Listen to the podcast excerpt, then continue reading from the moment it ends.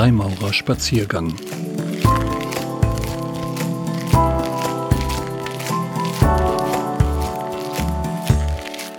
Der stimmige Klang. Musik im Ritual der Freimaurer.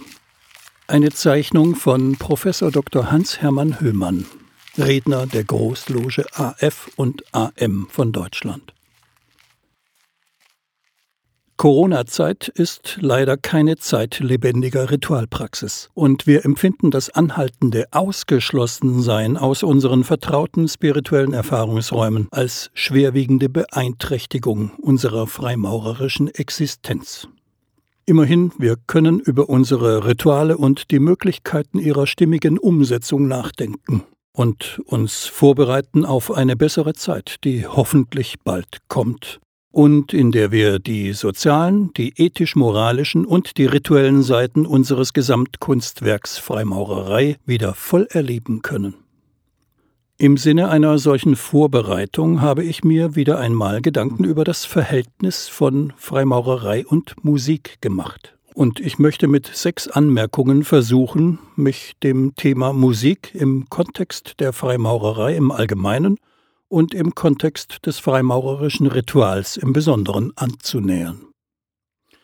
Ich tue dies als praktizierender und reflektierender Freimaurer, der die Musik liebt und sie in der Freimaurerei für unverzichtbar hält, darüber hinaus aber über keine ausgeprägten musikalischen Qualitäten verfügt. Erstens Freimaurerei als Gesamtkunstwerk. Freimaurerei ist zumindest in zweierlei Hinsicht ein aus komplementären Elementen bestehendes Gesamtkunstwerk. Einerseits verbinden sich in ihr soziale Elemente, Freundschaft und Geselligkeit, diskursive Elemente, Nachdenken und Diskurs über Ethik und Moral, sowie rituelle Elemente, Ritual als spiritueller Erlebnis-, Erfahrungs- und Einübungsraum. Freimaurerei gelingt nur da, wo alle diese Elemente miteinander verbunden in hoher Qualität praktiziert werden. Der Hinweis auf praktiziert ist wichtig, denn Freimaurerei ist, obwohl sie klare Gedanken erfordert, nicht Theorie, sondern eine Form von Praxis, die wiederum auf die Befähigung des Freimaurers zur Praxis, nämlich die Praxis eines gelingenden Lebens in lebendiger Gemeinschaft zurückwirkt. Andererseits verbinden sich auch im Ritual verschiedene aufeinander angewiesene und aufeinander verweisende Elemente. Tempelraum, Innenarchitektur, Bildgestaltung, strukturierte Texte, Sprechakte, oft performatives Sprechen, Bewegungen, Körperinszenierungen und Musik. Auch das Ritual gelingt nur, wenn alle seine Elemente ohne Brüche aufeinander abgestimmt und mit hoher Qualität in der rituellen Praxis der Loge präsent sind. Das heißt, wenn sie den in der deutschen Freimaurerei bisher freilich sträflich vernachlässigten und dringend zu erarbeitenden Kriterien einer praktischen Ritualästhetik entsprechen. Zweitens. Die wechselseitige Unterstützung von Musik und Ritual.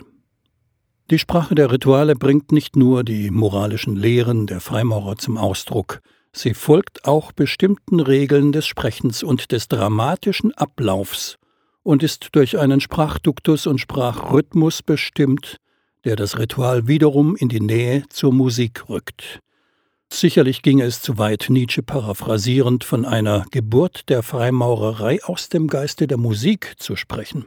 Doch es gibt in den vielfältigen Erscheinungsformen des freimaurerischen Brauchtums keine Rituale, jedenfalls keine gelungenen Rituale, ohne Musikalität, insbesondere ohne Klang und Rhythmus.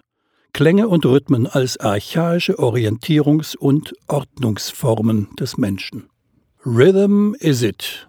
Diese Feststellung Sir Simon Rattles die ja auch zum Titel eines faszinierenden Films über die Aufführung von Strawinskys Le Sacre du Printemps mit Berliner Schülern und den Berliner Philharmonikern geworden ist, bringt eine wichtige anthropologische Grundeinsicht treffend auf den Punkt.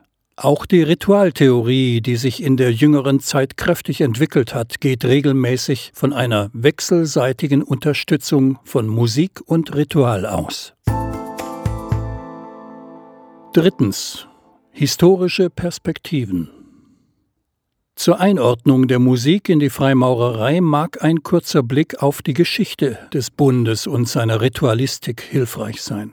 Früh schon wurde in den Logen musiziert und gesungen. Zuerst beim heiteren Beisammensein nach der rituellen Arbeit, später, vor allem seit der zweiten Hälfte des 18. Jahrhunderts, auch im Ritual. Die Lieder bei der Tafel waren zunächst oft freimaurerisch adaptierte Volkslieder, teilweise sogar ausgesprochene Gassenhauer. Mit dem Aufkommen der Tafellogenrituale, die seit Mitte des 18. Jahrhunderts in Frankreich entstanden und bald nach Deutschland übernommen wurden, wurde die Musik verfeinert.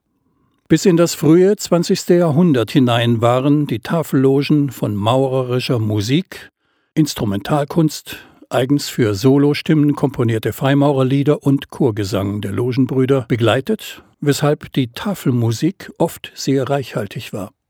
Doch die Freimaurer waren nicht nur heiter und gesellig, sie waren auch ernsthaft und besinnlich. Und dieser Wesenszug hat sich gleichfalls in der freimaurerischen Musik niedergeschlagen. Zunächst wurden Kirchenliedern oder Huldigungshymnen freimaurerische Texte unterlegt. Die englischen Brüder Freimaurer sangen beispielsweise nach der Melodie von God Save the King den Text Hail Masonry Divine. Nachdem die Musik zu einem festen Bestandteil auch der freimaurerischen Rituale geworden war, stieg die Zahl der Kompositionen für den Logengebrauch stark an.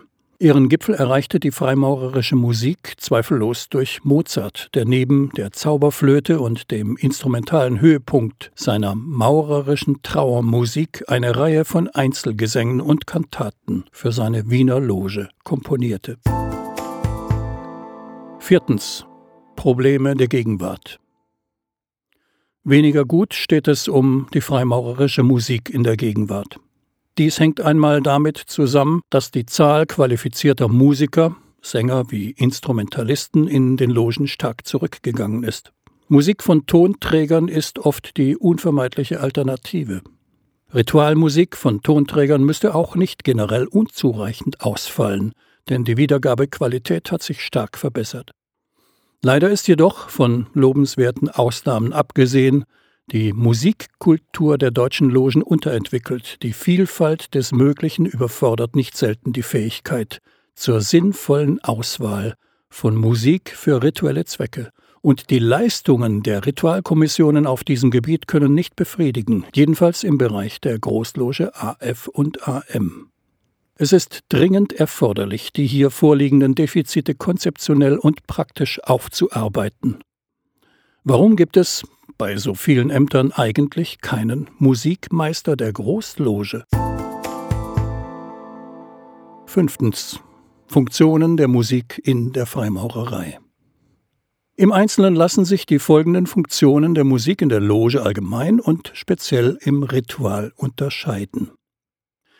Zunächst ist Musik ein Element der Geselligkeit und der Kultur in der Loge. Musik ging und geht dabei über das Ritual im engeren Sinne hinaus. Sie dient der gehobenen, anspruchsvollen Unterhaltung und der freimaurerischen Festlichkeit, auch und insbesondere im außerrituellen Rahmen.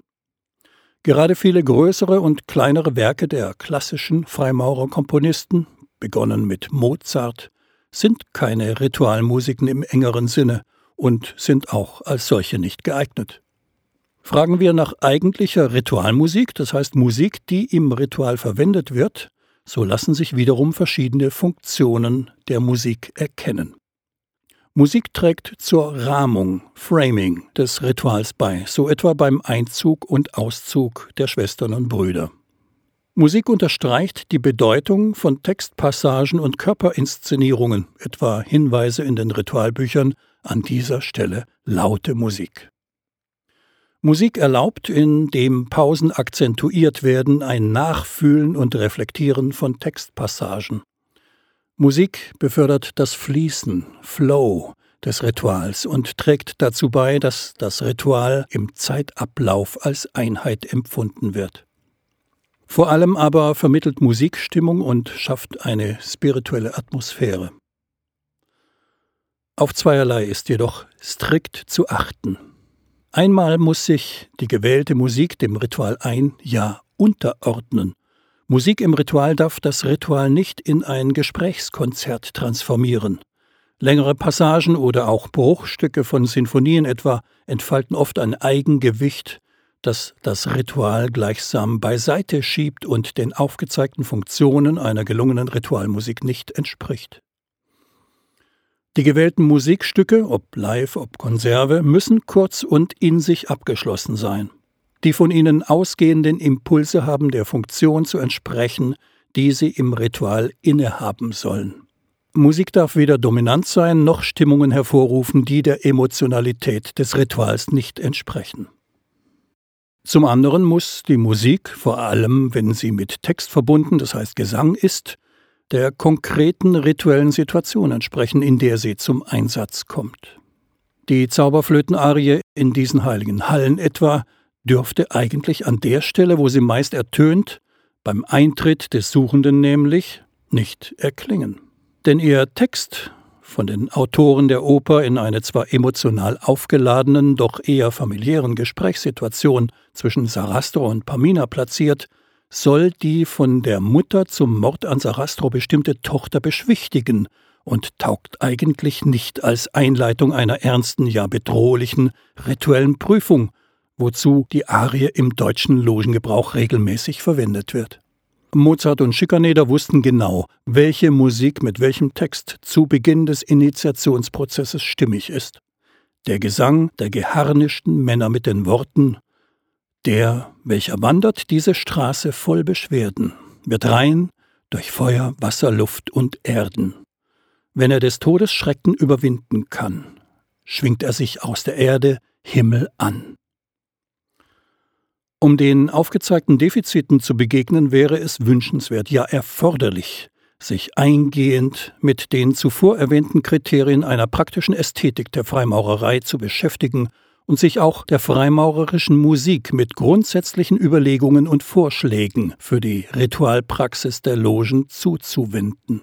Dabei wäre zunächst und vor allem der musikalische Bestand zu prüfen, den uns unsere musikalischen Meister an dedizierten Ritualmusiken hinterlassen haben.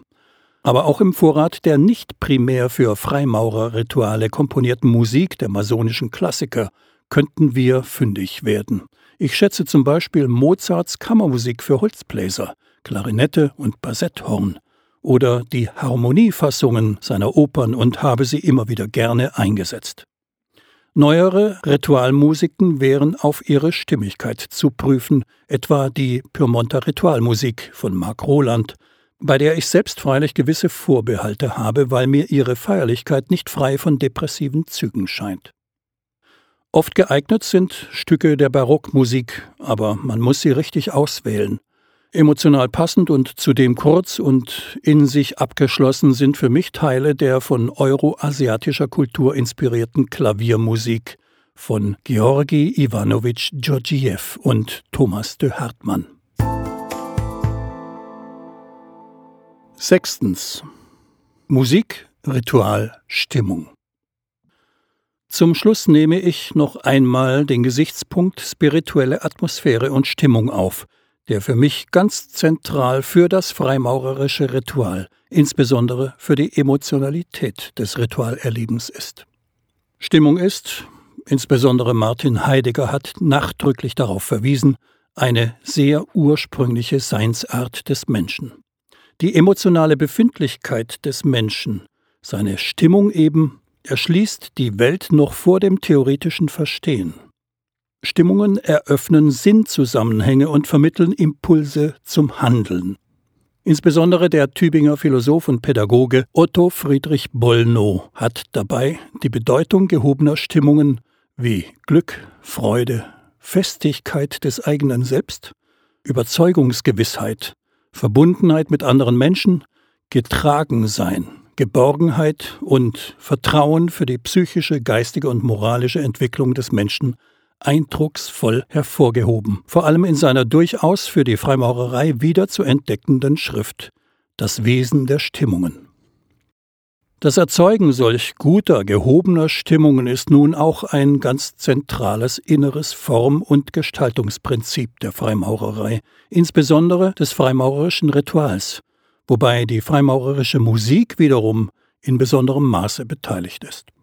Musik gehört zur Freimaurerei in Ritual und Geselligkeit und trägt sehr wesentlich dazu bei, dass die königliche Kunst in ihrer Gesamtheit in der Lage ist, neue Gemütslagen zu entdecken und seelische Bereiche konstruktiv zu erweitern.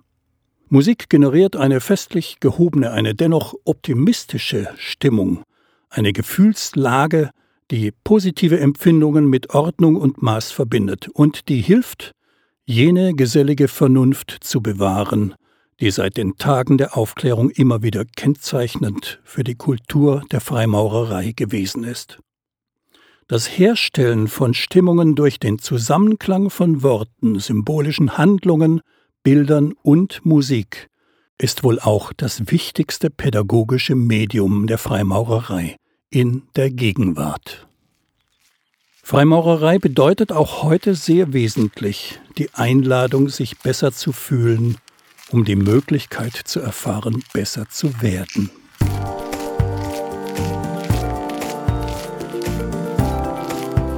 Ein Spaziergang mit Hans-Hermann Höhmann.